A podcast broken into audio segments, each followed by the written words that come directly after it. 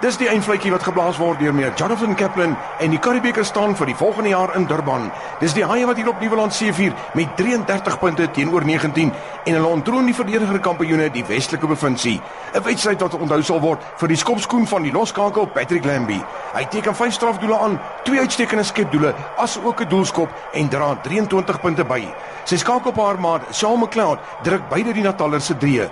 Die eerste daarvan 'n onderskep 3 vroeg in die wedstryd van waar die Haie nooit weer teruggekyk het nie. 'n Welverdiende oorwinning aan die Haie. Dit was nou die dag weer die Karibeker finaal. Die week voor die groot stryd lees jy hoe die spanne voorberei en gereed maak vir die groot dag. Want jy sien as daardie fluitjie blaas, moet jy gereed wees om te speel. Dan is daar nie meer tyd om bewegings in te oefen en planne te maak nie. Is dit nie maar ook so in die spel van die lewe nie?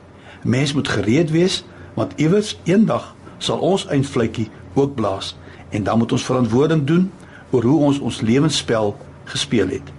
Ons moet nooit vergeet dat hierdie is nie die ware lewe nie. Hierdie is net die oefening, die voorbereiding vir die ware lewe, die ewige lewe. Ek vergelyk dit ook met 'n Formule 1 wedren. Die oefening op die Vrydag en die Saterdag is nie die wedren, maar is baie belangrik want die oefening bepaal jou wegspringposisie en dit het 'n groot invloed op die wedren. Nou wanneer begin die wedren dan?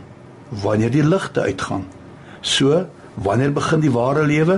Ek sê dit met respek. Wanneer die ligte uitgaan, wanneer ons tot sterwe kom. So, wat is die lewe dan? Wel, dis die oefening, die gereedmaak, die voorbereiding vir die ware lewe, die ewige lewe. Daarom is dit baie belangrik hoe jy nou lewe, want dit is 'n voorbereiding vir die ewige lewe. Onthou die keuses wat jy vandag maak sal bepaal waar jy môre gaan wees. In Matteus 25 lees ons die verhaal van die vyf dwaase en die vyf wyse maagde.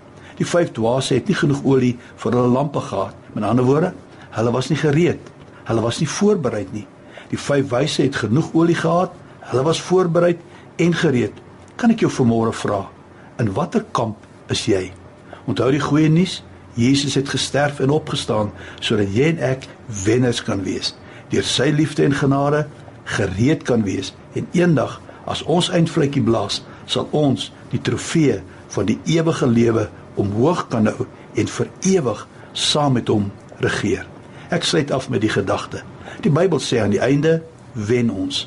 So as jy nog nie wen nie, beteken dit net een ding. Dis nog nie die einde nie. Here Jesus, help ons om wys te wees, gereed te wees sodat ons uiteindelik wenners kan wees.